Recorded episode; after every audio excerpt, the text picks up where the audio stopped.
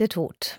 Er begegnet jeder und jedem von uns und doch, wie begegnen wir ihm? Darum geht es im neuen Kinderbuch, das Josephine Apraco geschrieben hat. Tschüss, Uroma heißt das. Und es zeichnet auch ein umfangreicheres Bild von Begegnungen mit dem Tod. Es erzählt nämlich vom Tod einer alten Dame und den Beerdigungsfeiern in einer interkulturellen Großfamilie mit ihren unterschiedlichen Bräuchen in London und in Accra, der Hauptstadt von Ghana.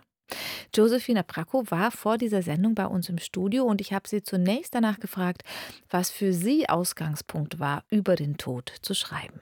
Also ehrlicherweise eine eigene Erfahrung. Meine Oma in London ist im letzten Jahr gestorben und nach Ghana konnte ich leider nicht fahren. Das war total traurig, einfach weil es so knapp vorher war. Und dann hätte ich mich noch um eine Gelbfieberimpfung vom Kind kümmern müssen und Visum und alles. Und dann dachte ich aber, das war eigentlich trotzdem eine schöne Erfahrung, weil wir sind nach London gefahren. Und das war nicht nur eine Erfahrung von, ein Großelternteil wird beerdigt, sondern es war schon auch so, dass ganz viele Familienmitglieder zum Beispiel mein Kind das erste Mal gesehen haben, wir zusammen gefeiert haben, gegessen haben auch ganz normale Sachen gemacht haben. Ne? Also morgens irgendwie vor dem Fernseher gesessen haben. Mein Kind hat sich irgendwie Pepper Woods auf Walisisch angeguckt und sich total darüber gefreut. Da waren ganz viele schöne Momente und ich wollte das einfach erzählen. Also, dass der Abschied der eine Teil ist und aber gerade auch bei einer Familie, die so überall auf der Welt verteilt ist, eben auch eine Form von Familienzusammenkunft sein kann. Also dann war die Beerdigung auch jetzt im realen Leben in London und in Ghana gewesen. Ganz genau. Wo Sie aber nicht hinfahren konnten, was Sie jetzt aber im Buch nachgeholt haben. Das habe ich einfach mir ausgedacht, ganz genau. da geht es nämlich um Yao, deren Uroma gestorben ist und sie soll nicht in London, sondern in Accra beerdigt werden oder die Beerdigungsfeier oder die Bestattungsfeier, die Trauerfeier hm, soll da stattfinden und da gibt es natürlich Unterschiede, wie man dem Tod begegnet, also Beerdigung feiert. Sie erzählen auch in den sehr farbenfrohen Illustrationen von Anna Meidert aus der Perspektive des Kindes. Also es gibt die Feier in der Kirche in London, die so ein bisschen streng ist und sehr lang dauert und dann die Überführung des Sargs der Uroma nach Accra und dann die Reise dorthin. Die Menschen dort, die leben ganz anders als Yao es kennt.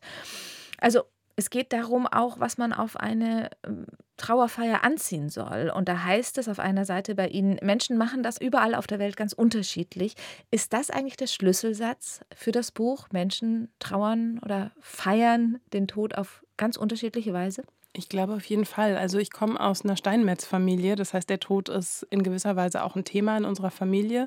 Mein Opa war Steinmetz in Düsseldorf. Wegen der Grabsteine, wegen, man dann, mh. Ganz genau, wegen mhm. der Grabsteine. Also der hat unter anderem auch Grabsteine oder vor allem auch Grabsteine gemacht, sehr kunstvolle Grabsteine. Und das war bei uns immer ein Thema. Und als meine Oma in Deutschland starb, war, das war eigentlich eine ganz nette Geschichte, weil sie in dem Sommer, so im Sommerloch quasi viral gegangen ist. Damals mit ihrer, mit ihrer Abschiedskarte quasi. Und zwar stand da drauf, Tschüss, macht's gut. Ich hatte ein schönes Leben. Das waren die letzten Sätze, die meine Oma tatsächlich auch dann im Hospiz gesagt hat. Und meine Oma hat darauf bestanden in Deutschland, dass wir alle auf gar keinen Fall schwarz tragen. Was auch immer wir tragen, wir sollten nicht schwarz tragen. Das heißt, ich kenne das schon auch, dass so dieses wie nehme ich Abschied, wie war eigentlich das Leben der Person, wie kann eigentlich die Person konkret auch geehrt werden, wie können wir an die erinnern beispielsweise, wie tauschen wir uns aus, dass das tatsächlich was Individuelles ist und gar nicht per se sozusagen von Vorstellungen von Kultur oder Religion beeinflusst sein muss. Kann es, aber muss es eben nicht. Und darum geht es natürlich in dem Buch auch. Mhm. Sie sind ja Afrikawissenschaftlerin und Expertin und äh, beschäftigen sich da auch mit Themen um Antirassismus. War es Ihnen auch ein Anliegen, Klischees entgegenzuwirken? Ja, wobei interessanterweise ist das gar nicht unbedingt mein erstes Anliegen, sondern die Geschichte, die ich erzähle von der Familie, wie ich sie erzähle, ist ja eine Geschichte, die ich kenne. Das ist meine Geschichte, das ist die Geschichte meines Kindes, meiner Schwester. Von daher glaube ich, authentische Geschichten zu erzählen, wirkt in gewisser Weise oft sowieso Klischees entgegen, weil Klischees ja nicht per se mit der Realität zu tun haben, sondern es sind Erzählungen, die sich immer und immer wiederholen, die wir eben kennen, von denen wir meinen, dass sie real sind. Und das sind sie nicht. Und ich glaube, dem Geschichten gegenüberzustellen, die aber reale Geschichten sind, die mit meiner Realität zu tun haben, wie zum Beispiel hier in diesem Buch, wo es unter anderem um Abschied und aber auch um Familie und Familienkonstellationen geht, ich glaube, da kommen wir dann eh auch schneller raus aus der Nummer, indem wir einfach mal sagen, so ist es übrigens bei uns. Mhm. Trotzdem, Sie sagen, es kann von Kultur zu Kultur unterschiedlich sein, aber auch von individueller Familie zu individueller Familie. Ich bin trotzdem neugierig. Können Sie uns sagen, wie Trauerfeiern in Accra passieren? Also ähm, tatsächlich ist es so, dass da mehrere Faktoren mit reinspielen. Also interessanterweise im Buch schreibe ich ja, dass, dass sich diese Trauerfeier in London lang angefühlt hat. In Realität ist sie in Ghana wahrscheinlich deutlich länger. In der Regel ist es eine Woche, in der Abschied genommen wird. Und da gibt es unterschiedliche Schritte, die da auch dazugehören. Den Aspekt, auf den ich hier im Buch eingehe, ist tatsächlich der Aspekt, der, glaube ich, auch relativ bekannt ist für ghanaische Beerdigungen. Also wer mag, sollte mal auf YouTube gehen und mal was eingeben. Da gibt es tatsächlich viele Videos auch dazu. Und das ist sozusagen wirklich der Abschiedsteil, der festlichere Teil, wo eben Leute zusammenkommen, gemeinsam essen, gemeinsam tanzen. Und auch da gibt es in gewisser Weise so einen klaren Ablauf. Dazu gehört zum Beispiel, dass die Familie den Tanz eröffnet und erstmal gemeinsam tanzt beispielsweise. Und wir haben aber auch, und die kommen im Buch auch vor, Sargträger, die eben diesen Sarg tragen. Ein Aspekt, der im Buch nicht vorkommt, der aber eigentlich ziemlich bekannt ist, auch für ghanaische Beerdigungen, sind die Särge. Also oftmals ist es so, dass Särge für Individuen angefertigt werden. Das heißt, wenn die Person zum Beispiel Fischerin war, dann gibt es zum Beispiel einen Sarg, der als Fisch geschnitzt wird.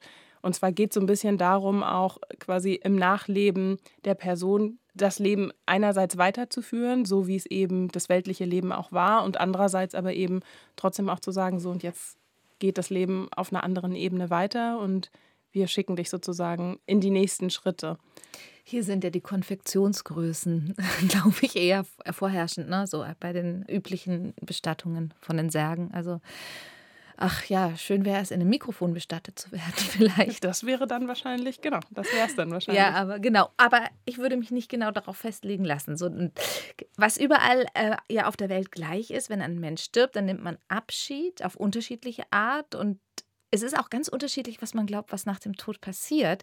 Das gibt es auch bei Ihnen im Buch. Da steht das Kind Yao auf der Straße und sieht dann einen Friedhof und sagt zur Mutter, hier leben tote Menschen. Und die Mutter sagt, Tote leben nicht. Und Yao stellt dann fest, dass ihr erzählt worden ist in Accra, dass die Uroma nun eine Reise zu den Ahnen macht und davor noch ein guten Schluck Wasser trinken musste, damit sie gestärkt ist. Geht es Ihnen auch darum, neue Sichtweisen auf den Tod selbst zu eröffnen? Ja, auf jeden Fall. In meiner Auseinandersetzung auch mit meinem Kind geht es natürlich darum zu sagen, okay, wie kann ich den Tod plastischer machen? Und die Realität ist ja, so richtig wissen wir eigentlich natürlich alle nicht, was passiert. Und von daher sind die Sachen, die wir so erzählen, in aller Regel Geschichten. Und ich finde es auch wichtig, das auch immer wieder deutlich zu machen. Also auch religiöse Erzählungen sind natürlich in gewisser Weise einerseits Glaubenssätze, aber sie sind eben auch Geschichten von dem, einerseits, was nach, dem Tod passiert und aber auch, was wir sozusagen in unserem irdischen Leben machen müssen, um Einfluss darauf zu nehmen. Und ich finde schon wichtig, auch immer wieder sagen zu können, weil es so viele unterschiedliche Geschichten dazu gibt, haben wir natürlich einerseits die Freiheit, eine persönliche Geschichte dazu zu haben, andererseits aber natürlich auch, auch mit Blick auf Religion und Glauben zu überlegen, ja, aber was glaube ich eigentlich? Also diese Frage wirklich auch zu stellen. Was ist denn momentan, das kann sich auch immer wieder ändern, momentan Ihre persönliche Geschichte, was nach dem Tod passieren könnte, wenn etwas passiert? Also ehrlicherweise habe ich keine so richtige Geschichte. Ich glaube, ich bin dann einfach weg. Aber mein Best-Case-Szenario im Moment ist, weil ich das vor kurzem gesehen habe, dass es die Möglichkeit gibt, sich kompostieren zu lassen. Dann dachte ich, irgendwie finde ich das eine schöne Vorstellung. Ich werde kompostiert. Ich weiß nicht so genau, was, ob das dann sozusagen im Garten verwendet werden darf. Das fände ich eigentlich am schönsten, ehrlicherweise. Momentan meine ich nicht. Wahrscheinlich immerhin. nicht, ne? Aber wenn ja, dann fände ich es schön, wenn ich Komposterde werde und auf mir irgendwas wächst. Genau, aus ihnen wieder ein Baum oder eine Pflanze erblüht. Mhm. Josephine Abrakus Geschichte über Familie, das Abschiednehmen und den Tod heißt Tschüss Uroma und ist im Blibla Blub Kinderbuchverlag erschienen, kostet 19,90 Euro. Vielen Dank für Ihren Besuch auf RBB Kultur. Sehr gerne.